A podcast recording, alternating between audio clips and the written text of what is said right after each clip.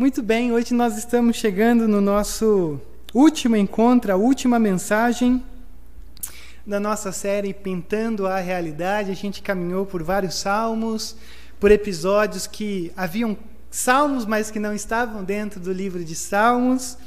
E eu quero fechar hoje essa série, que foi profundamente, ou a intenção era, era justamente nos dar um ânimo, mas não só um ânimo do lado de fora um ânimo do lado de dentro. A nossa proposta foi repintar a nossa realidade mais pela experiência que a gente tem com Deus, por aquilo que todos nós estamos aprendendo diariamente com as experiências profundas e marcas que Deus causa na nossa vida, como uma forma de que isso dite a nossa realidade, ou que isso nos encoraje diante da realidade.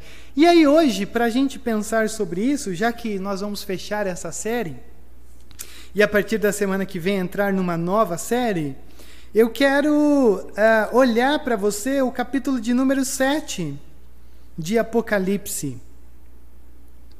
Eu quero olhar esse texto com você hoje como sendo a arte de aprender a sofrer bem. Talvez esse seja o grande resumo de tudo isso que a nossa série tinha como proposta em cada salmo, em cada, em cada cântico. Uh, na verdade, tudo girava em torno disso. Nós temos imensos desafios e, na realidade, a grande, o que fará grande diferença diante desses desafios é como nós aprendemos a sofrer tudo isso em que nós estamos inseridos. E eu já resumo para você que hoje eu tenho uma notícia extremamente ruim e uma notícia extremamente boa. A notícia ruim você não tem como correr, você não tem para onde ir, você vai perceber isso comigo. Mas, por um outro lado, a notícia boa, ou a boa notícia, é você tem que se desafiar a entrar. Não adianta só você gostar, você achar legal, você falar interessante, você aprender, mas você precisa desfrutar dessa boa notícia, porque senão a má notícia que eu vou te dar hoje, ela vai a, aprofundar ainda mais a sua dor ao viver no mundo em que você e eu estamos vivendo. Só que quando a gente olha para Apocalipse, eu acho importante a gente ter algumas coisas em mente.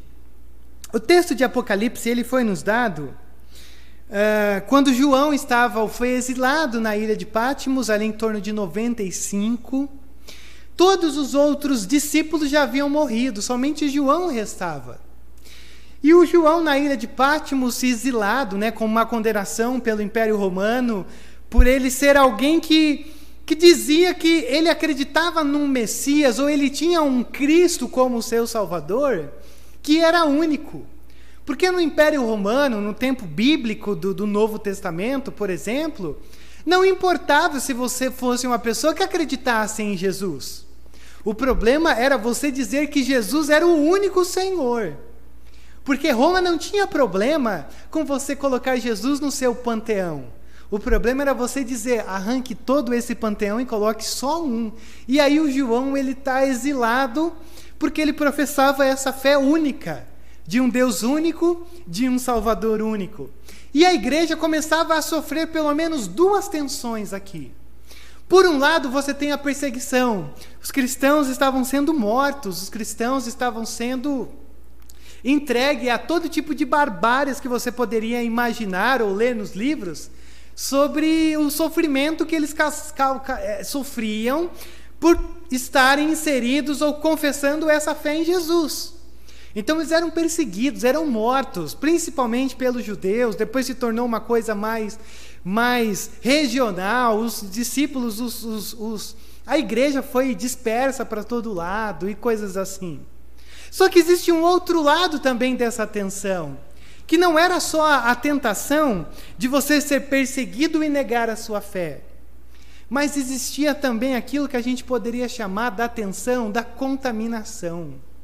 Se por um lado uh, alguns impérios eles eram extremamente severos com os cristãos, outros impérios, outros dominadores eles usavam uma boa reputação ou usavam alguns benefícios para que os cristãos se vendessem e passassem a deixar de lado esse Jesus que exige tudo de nós e, e torne mais palpável a nossa fé, o nosso cristianismo.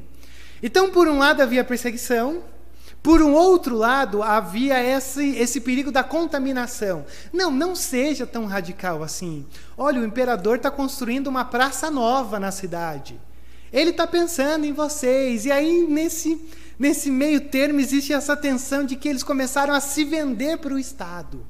Começaram a diminuir os padrões éticos, morais, santos do, do Senhor.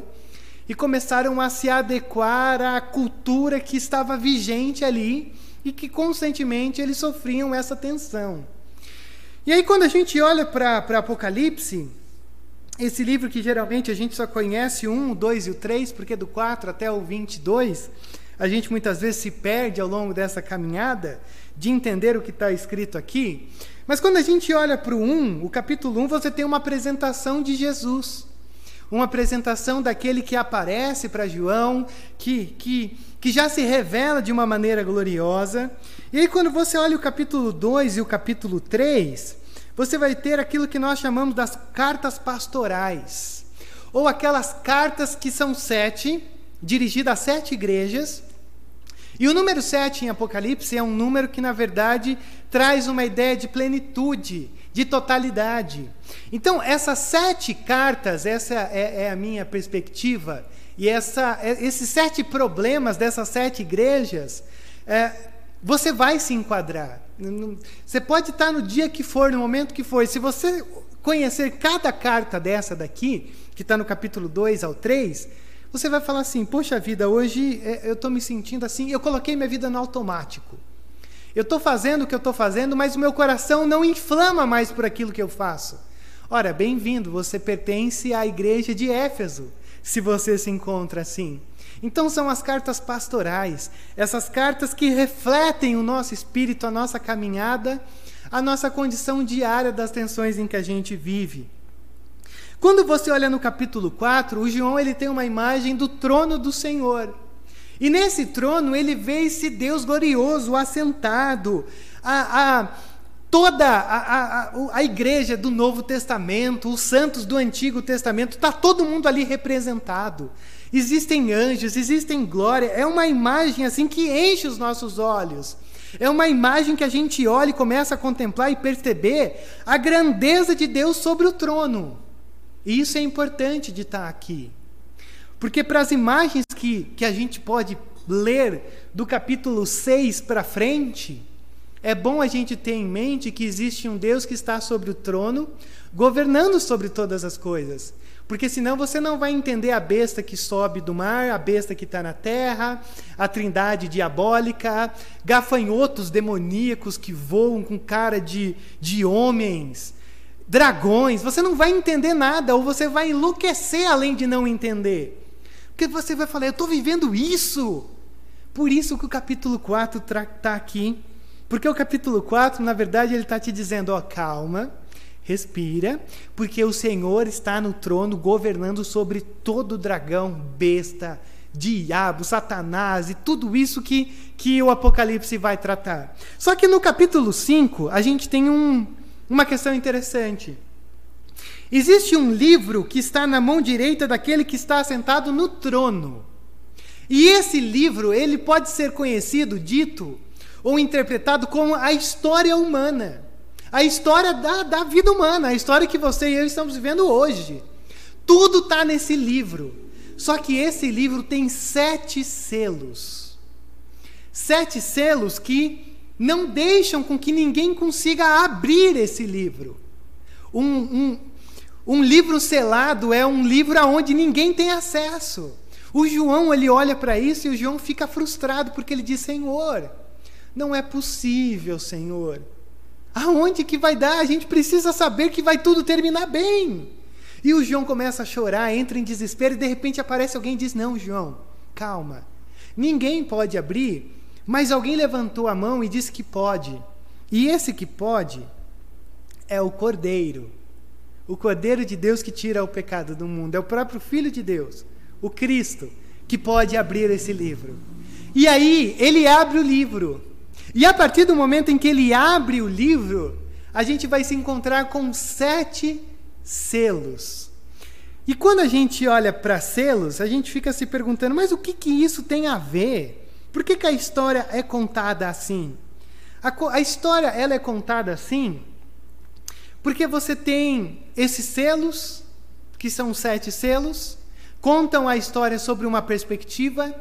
Logo em seguida, você tem as sete trombetas, que contam a mesma história, só que sobre outra perspectiva.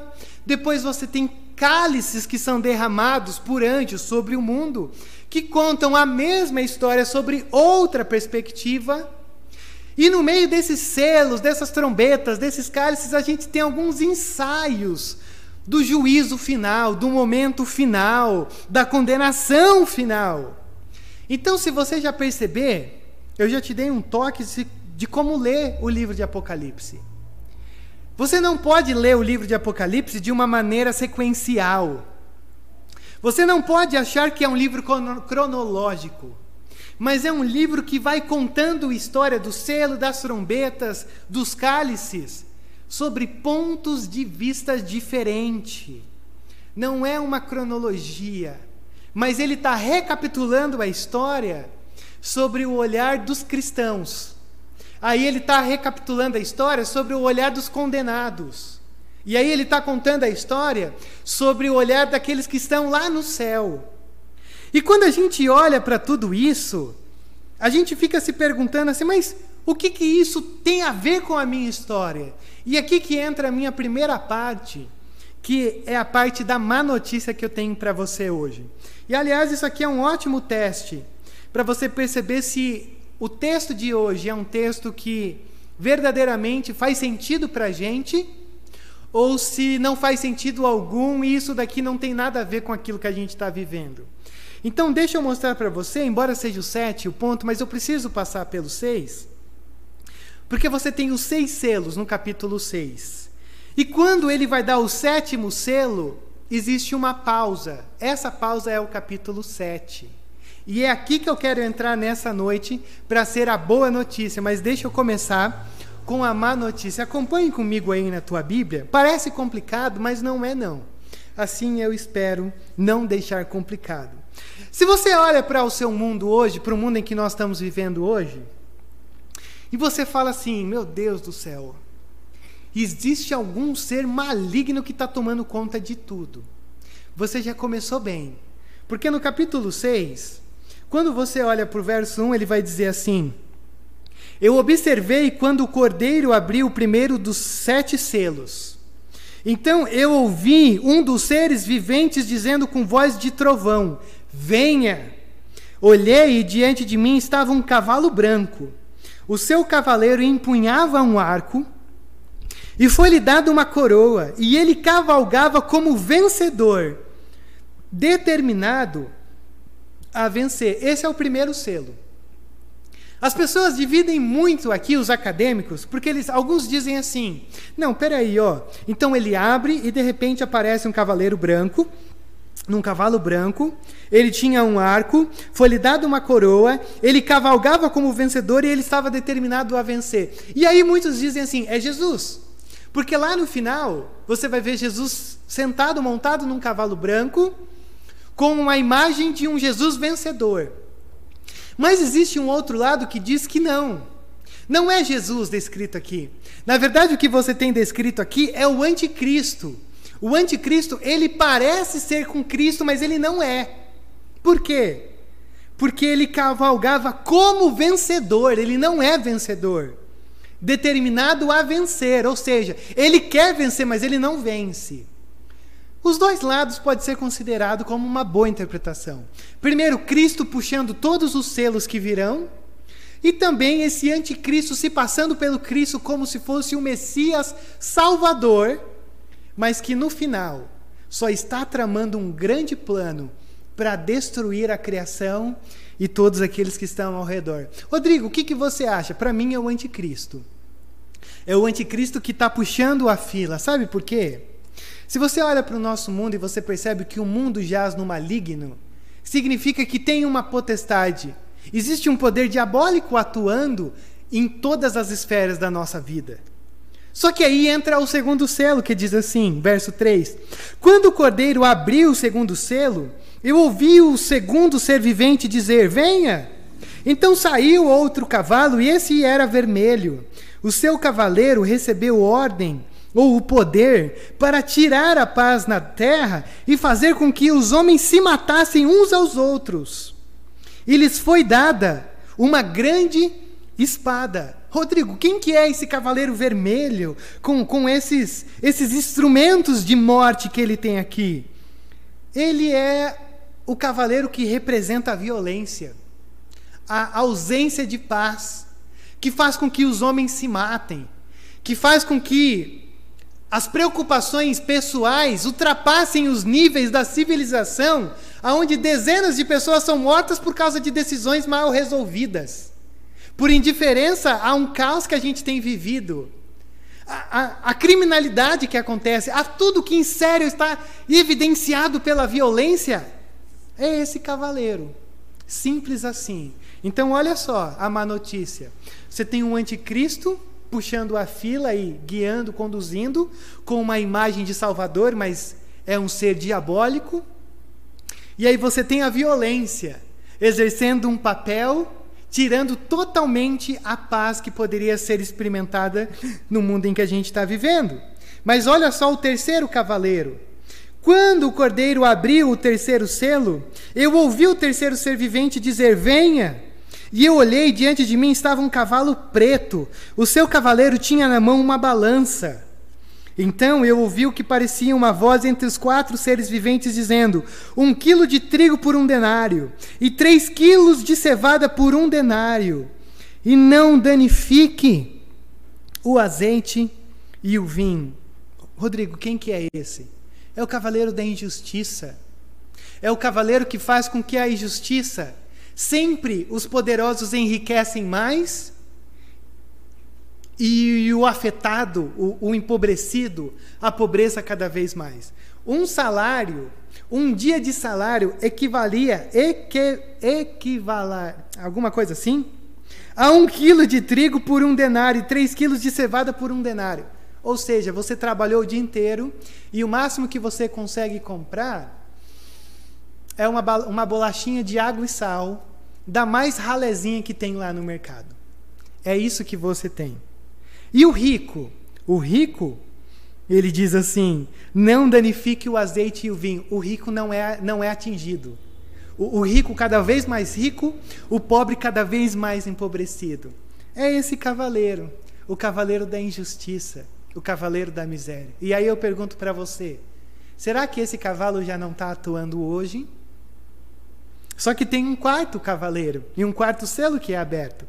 E ele diz assim, verso 7: Quando o cordeiro abriu o quarto selo, e eu ouvi a voz do quarto ser vivente dizer: Venha. E eu olhei, diante de mim estava um cavalo amarelo. O seu cavaleiro chamava-se Morte, e o Hades o seguia de perto. Foi-lhe dado poder sobre um quarto da terra para matar pela espada, pela fome, e presta atenção nessa palavra por pragas, que poderia também ser traduzido por pandemias, e por meio dos animais selvagens da terra. Esse cavaleiro, ele tem o poder de trazer morte. Deixa eu repetir para você. Através da espada, homem matando homem, pela fome, por pragas e por meio dos animais selvagens da terra. Essa é a má notícia que eu tenho para você nessa noite. É a primeira parte da má notícia. Porque quando a gente olha para tudo isso, isso aqui não é algo distante. Você e eu não podemos olhar para esse texto e dizer, é, Rodrigo, vai vir esse tempo ruim. Não. Esse tempo já está acontecendo. Esse tempo já está correndo. E olha só que interessante. Como que esses cavaleiros saem e atuam? Por uma voz que diz: venham. E da onde que vem essa voz? Do ambiente santo de Deus. E o que, que isso significa, Rodrigo? Deus está no controle de tudo isso daqui. o fato de Deus estar no controle não significa que vai diminuir, mas significa que não acontece nem um pouquinho a mais, nem um pouquinho a menos do que você e eu merecíamos experimentar desses quatro cavalos destruidores que estão aqui diante de nós. Só que se a coisa não fosse difícil, a coisa fica pior. Porque aí o João ele olha para o céu e ele vê o quinto selo. E olha só no verso 9. Quando ele abriu o quinto selo, eu vi debaixo do altar as almas daqueles que haviam sido mortos por causa da palavra de Deus e do testemunho que deram. E eles clamavam em alta voz: Até quando, ó soberano, santo e verdadeiro, esperarás para julgar os habitantes da terra e vingar o nosso nome ou o nosso sangue? Então cada um deles recebeu uma veste branca, e foi-lhes dito que esperassem um pouco mais, até que se completasse o número dos seus conservos e irmãos que deveriam ser mortos como eles. Olha essa imagem. A câmera sobe para o céu, as almas dos santos que morreram em Cristo estão debaixo de um altar e eles estão conscientes e eles estão dizendo assim: Senhor, até quando o Senhor vai permitir com que essa destruição aconteça? Uh, deixa eu dizer uma coisa para você. Diante do urgente, diante da dor, diante do sofrimento, a resposta de Deus é esmagadora. Porque o Senhor diz assim: não, peraí, ainda não completou o sofrimento dos santos. Peraí, ainda não deu o tempo certo. Então aguenta um pouco mais.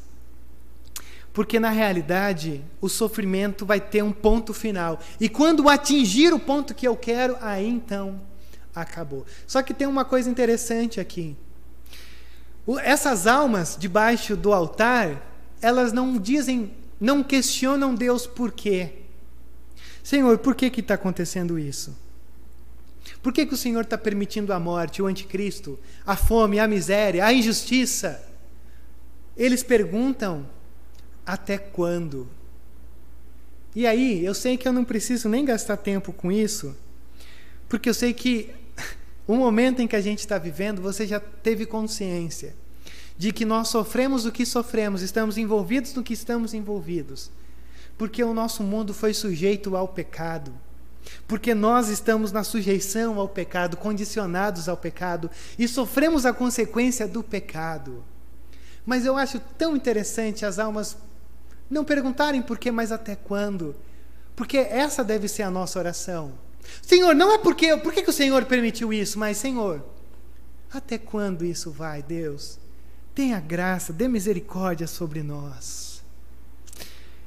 E aí, quando a gente olha para o sexto selo, o sexto selo ele vai nos mostrar um mundo se deteriorando, um mundo se autodestruindo, se auto-sabotando, entrando num colapso. Olha só o verso 12. Então eu observei quando ele abriu o sexto selo e houve um grande terremoto. O sol ficou escuro, como tecido de crina negra, toda a lua tornou-se vermelha como sangue. E as estrelas do céu caíram sobre a terra, como figos verdes caem na figueira quando sacudidos por um vento. O céu foi se recolhendo, como se enrola um pergaminho, e todas as montanhas e ilhas foram removidas de seus lugares. Então, os reis da terra, os príncipes, os generais, os ricos, os poderosos, Todos, escravos, livres, esconderam-se em cavernas e entre as rochas das montanhas. E eles gritavam às montanhas e às rochas: Caiam sobre nós e escondam-nos da face daquele que está sentado no trono da ira, do cordeiro. Pois chegou o grande dia da ira deles. E quem poderá suportar da criança ao mais idoso, do rico ao mais pobre. Todos eles olham para essas cenas e diz: "Chegou o grande dia, chegou o dia do juízo final. Quem poderá ficar em pé diante da ira do Cordeiro?" E aí, a gente espera o sétimo selo. E a gente imagina que o sétimo selo é o selo que, na verdade, vai falar sobre a volta de Jesus, a condenação final, o momento em que a gente aguardava o até quando. Só que não é o sétimo selo. O que a gente tem aqui é um intervalo. Um intervalo entre o sexto selo de uma pergunta ao final do sétimo selo, que vem em consequência do capítulo 7 dessa pergunta.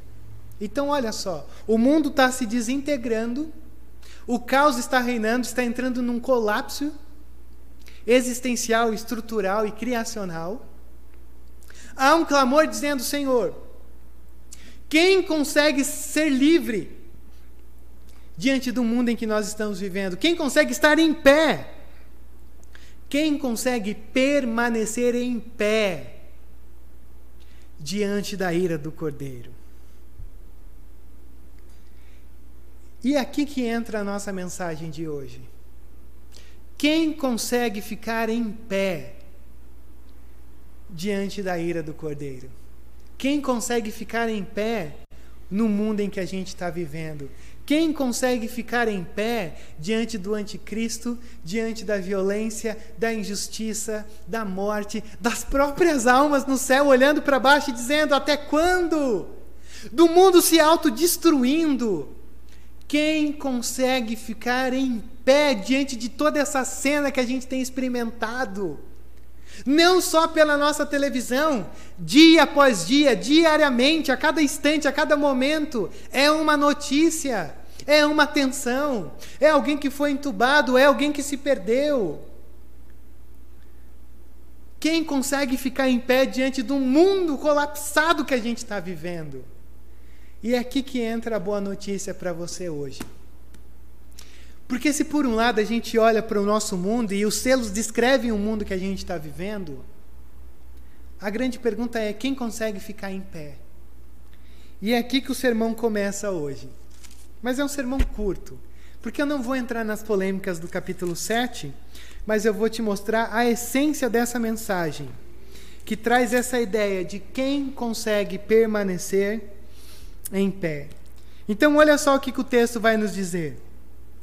Depois disso, depois dessa pergunta horrorizante, dessa cena dramática, vi quatro anjos em pé nos quatro cantos da terra, retendo os quatro ventos, para impedir que qualquer vento soprasse na terra, no mar ou em qualquer árvore. É o vento da punição, é o vento do juízo final, é o vento da, do se fazer novo todas as coisas para a glória, mas para o terror daqueles que serão condenados ao infinito e à eternidade do inferno. E aí eles seguram os ventos, e aí eis que surge um, um anjo subindo do Oriente, tendo o selo do Deus vivo. E ele bradou em alta voz aos quatro anjos a quem havia sido dado poder para danificar a terra e o mar. E ele diz assim: Não danifiquem nem a terra, nem o mar, nem as árvores, até que selemos as testas dos servos do nosso Deus. Então eu ouvi o número dos que foram selados: 144 mil de todas as tribos de Israel.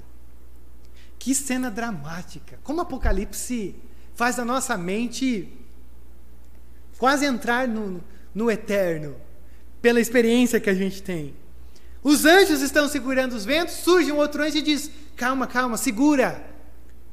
Primeiro, que isso aqui já é uma imagem de Zacarias 6. Um dos outros livros que geralmente a gente quase nunca abre estão extremamente empoeirados, porque a gente olha e diz: não entendi nada.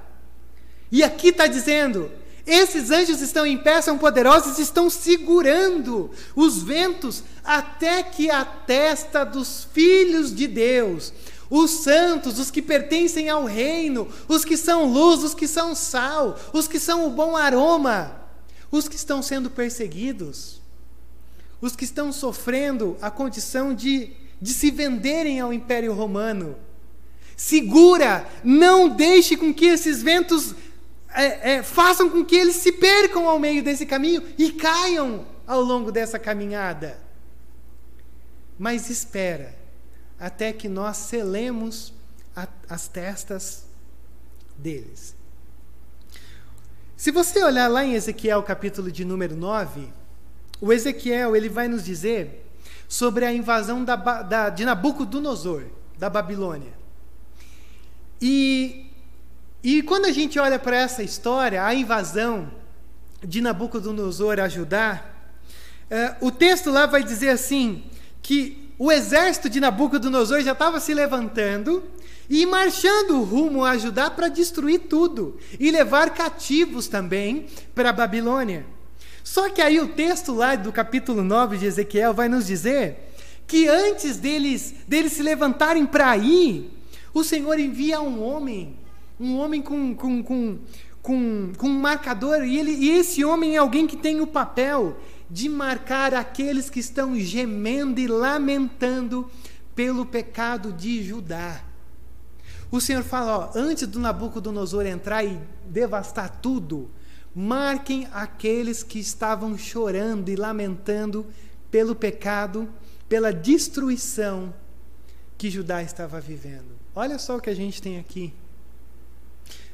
Ó, aguenta aí. Os selos estão sendo abertos, eles já estão atuando, mas não deixe chegar no máximo da destruição, porque aqueles que estão chorando, aqueles que estão lamentando, aqueles que estão sentindo, aqueles que estão quase caindo de joelhos, eles precisam ser selados, eles precisam ser honrados por aqueles que não se venderam ao império não se venderam à idolatria, não curvaram seus joelhos diante de César. Ora, antes do último, da última trombeta do juízo final, o Senhor está olhando para a igreja e está dizendo assim: esses são os meus filhos que também são selados. O apóstolo Paulo, ele nos fala sobre sermos selados no Espírito Santo em pelo menos dois momentos. Primeiro, quando ele escreve a sua segunda carta aos Coríntios.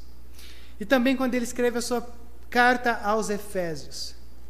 E quando a gente pensa em selo, a gente já vive numa, numa, numa, numa realidade que essa coisa da carta e selo quase já nem existe mais. Eu peguei, dos quatro que estão aqui, acho que só o Lucas não pegou essa coisa do selo, da carta e coisa e tal. Mas quando você fosse mandar, se você fosse mandar uma carta, você tem que selar essa carta. Porque o selo, ele traz essa coisa de autenticidade.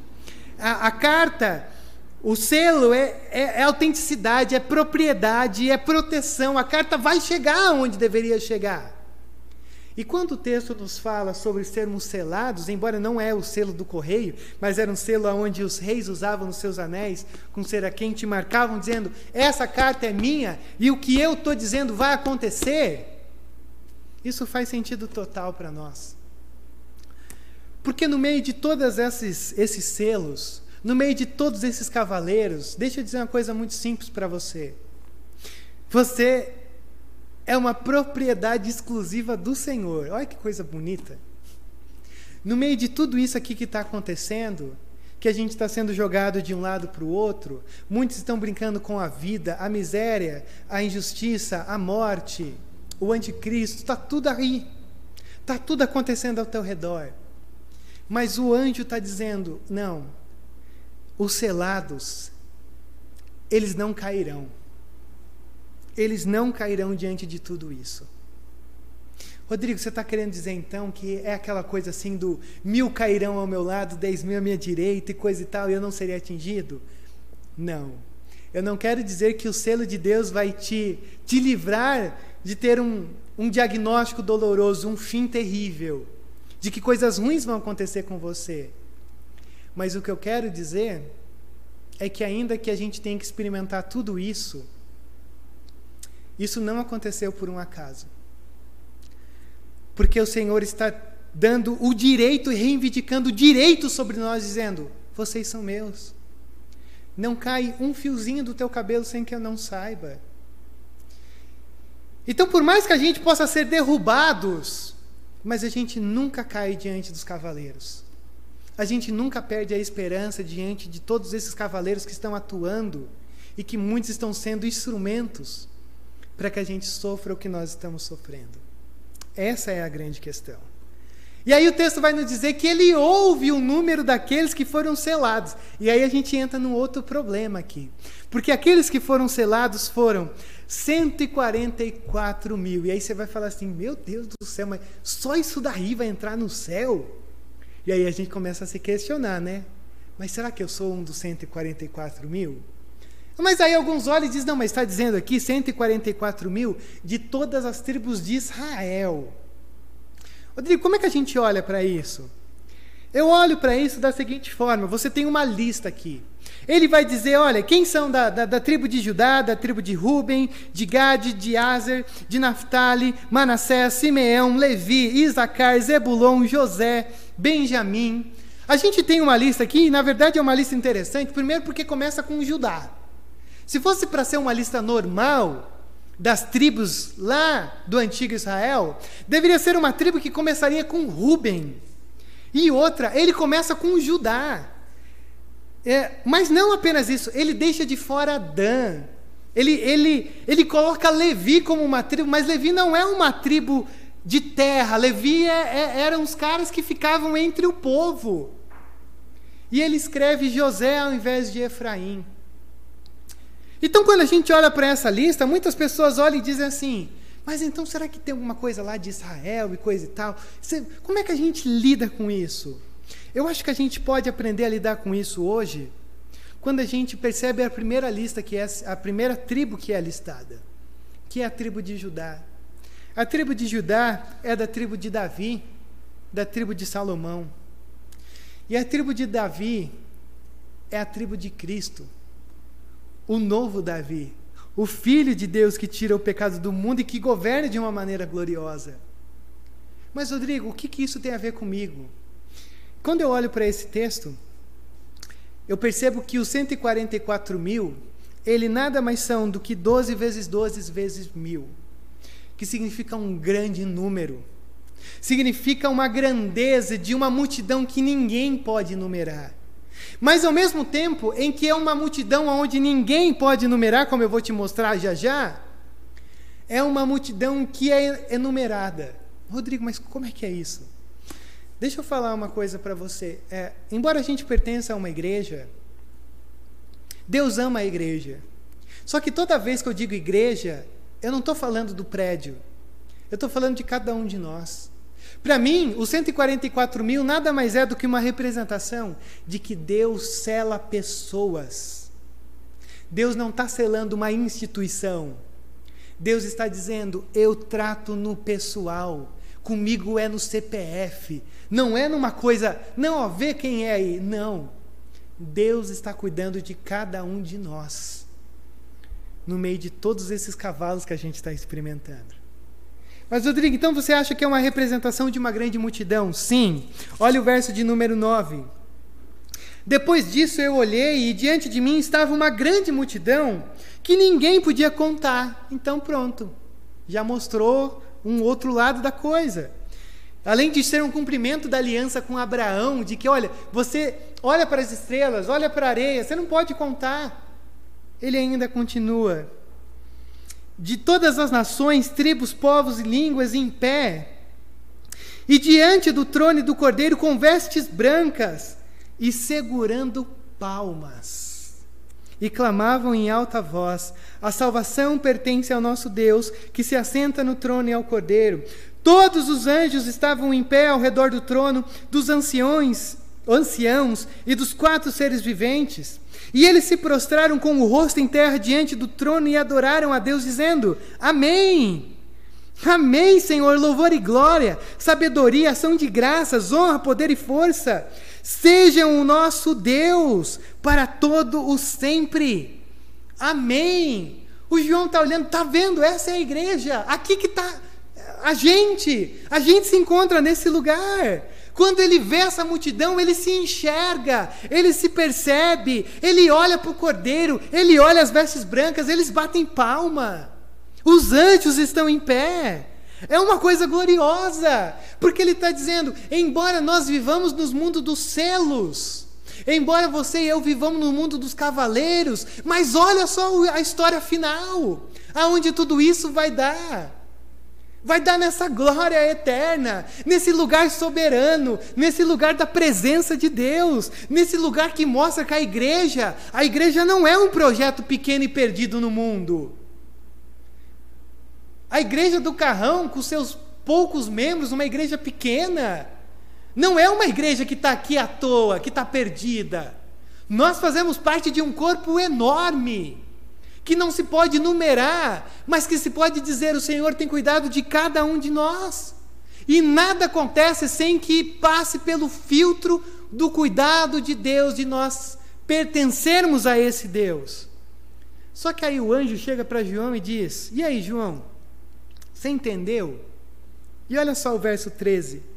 Então um dos, dos anciãos me perguntou, uns anciãos, não um anjo, quem são esses que estão vestidos de, de branco? E de onde vieram? E João, como um bom leitor de Apocalipse, diz: Senhor, tu sabes, eu não faço ideia. E ele disse: Esses são os que vieram da grande tribulação e lavaram as suas vestes e as alvejaram no sangue do do Cordeiro. Esses são aqueles que vieram da grande tribulação. E aí a gente tem dezenas de milhares de interpretações de tribulações, e aí você tem livros fictícios que se tornaram filmes e que se tornaram teológicos. Uma das piores coisas que poderia acontecer na igreja é quando a gente pega um conteúdo fictício e faz que é teologia. Que nada mais é do que o deixados para trás, para dar nome aos bois. Aquilo lá é diabólico, é maligno aquilo lá. Porque te ensina uma visão de apocalipse, de é assustador, é fictício. A intenção é, é, é, é só entretenimento, não teológico. Então não vá por esse caminho. Sabe por quê? Porque quando o ancião diz, esses são os que vieram da grande tribulação, a palavra tribulação é a palavra aflição. Esses são aqueles que sofreram, que foram afligidos. E é a mesma palavra que Jesus diz aos discípulos com a seguinte marca: No mundo tereis aflições, mas tem de bom ânimo, permaneçam em pé, porque eu venci o mundo. Então, num resumo muito simples, a grande questão aqui é: só vai para o céu quem aprendeu a sofrer. Só vai para o céu quem tem aprendido a sofrer, mas a sofrer bem. Porque essa ainda é a má notícia. A gente só tem que aprender a como sofrer. Porque o sofrimento faz parte do mundo em que a gente está vivendo. Mas ele continua no verso 15, na parte final. Por isso eles estão diante do trono de Deus e o servem dia e noite em seus santuários. E aquele que está assentado no trono estenderá sobre eles o seu tabernáculo. Nunca mais terão fome, nunca mais terão sede, não cairá sobre eles o sol e nenhum calor abrasador. Olha só que contraste lindo. No mundo de cavaleiros diabólicos, não é bom imaginar um lugar aonde nunca mais haverá fome, nunca mais haverá sede, aonde o sol não caia sobre nós e nenhum calor abrasador, algo que nos, nos traga aflição, algo que incomode o nosso coração. Aí o João está dizendo: olha, olha isso. Esse é o lugar aonde nós somos os merecedores de ir. Porque já não há fome, já não há sede, mas ele continua no verso 17. E o cordeiro que está no centro do trono será o seu pastor, e ele os guiará às fontes de água viva, e Deus enxugará dos seus olhos toda lágrima. Há um pastor que nos guiará às fontes de água viva, mas não só um pastor, há um Deus também consolador que enxugará as nossas lágrimas. Por quê? Porque a gente sobe ao céu morrendo de sede. É, subir é uma forma de dizer, tá? Porque o céu é aqui, o céu será aqui, esse lugar será transformado conforme o novo céu e a nova terra é uma palavra usada para uh, ah, foi transformado o lugar onde nós já estamos. Então venha ao teu reino. Mas o que que acontece? O Senhor está dizendo, ó, oh, a gente a gente vai para o céu com sede, sede de justiça. Bem-aventurados os que choram, bem-aventurados pacificadores, bem-aventurados aqueles que que aprendem a sofrer de uma maneira boa. Mas ele também diz: olha, é, é um lugar também onde as lágrimas são enxugadas. Por quê? Porque a gente sobe chorando, a gente vive chorando, a gente vive com lágrimas diante de tanta coisa que a gente está sujeito, ocasionado pelos cavaleiros. Mas ele diz que quando a gente chegar lá, ainda restará lágrimas e Ele enxuga as nossas lágrimas, porque é o Cordeiro que cuida de nós. E aí, você pode estar se perguntando, beleza, são duas notícias verdadeiras, Rodrigo. Uma má notícia do mundo em que a gente está vivendo, e isso significa que, assim, a tendência sempre é piorar, infelizmente sim. Mas existe a má notícia do céu, e aí a gente vai viver nessa expectativa de chegar lá. Sim. Mas eu acho que existe um meio termo onde a gente pode encontrar tudo isso e o nosso papel através desse sermão. Sabe por quê?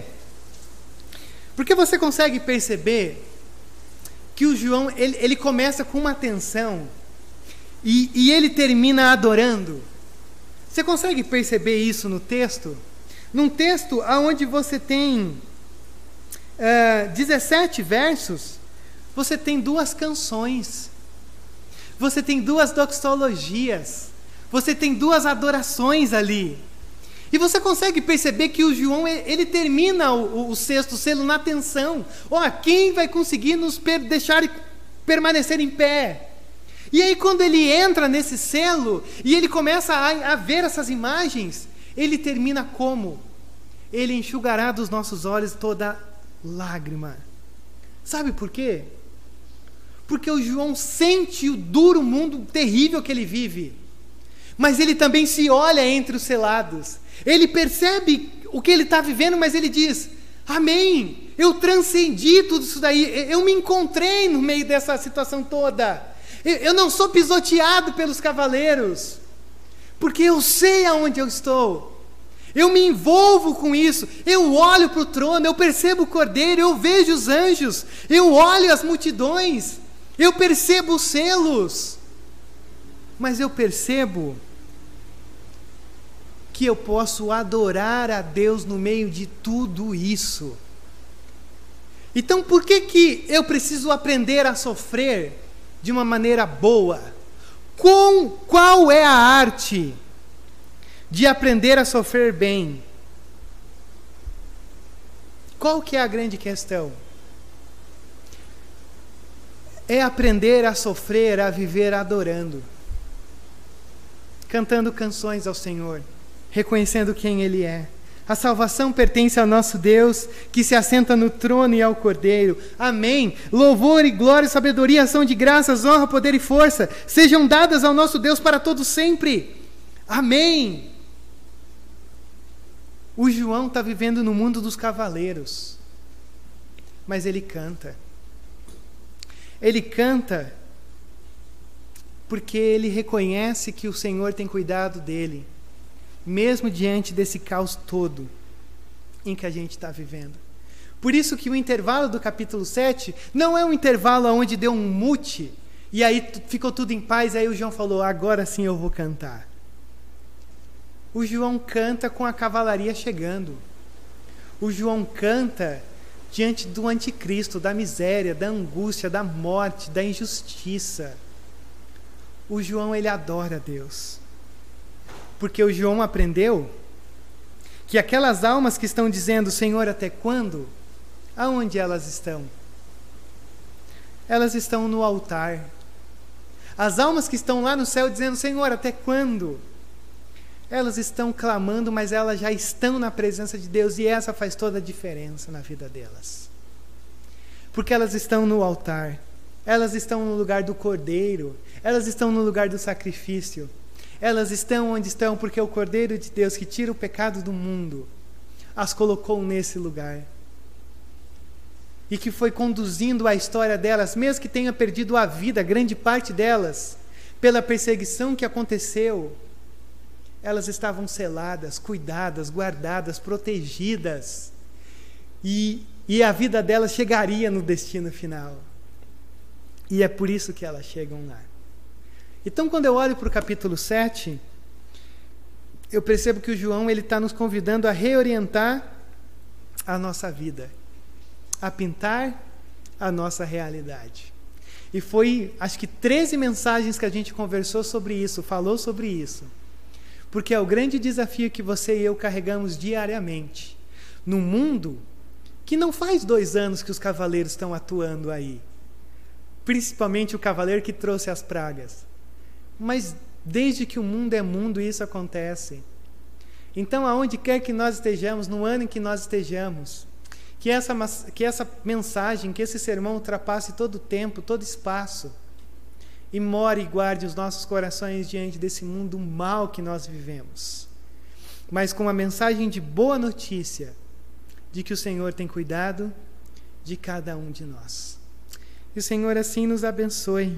Que o Senhor nos guarde diante de tudo isso e faça com que o nosso olhar, muito mais do que contemplar os cavaleiros, a cor de cada cavalo, o que cada cavalo faz, que o nosso olhar esteja justamente naquele que venceu e está conduzindo toda a nossa história.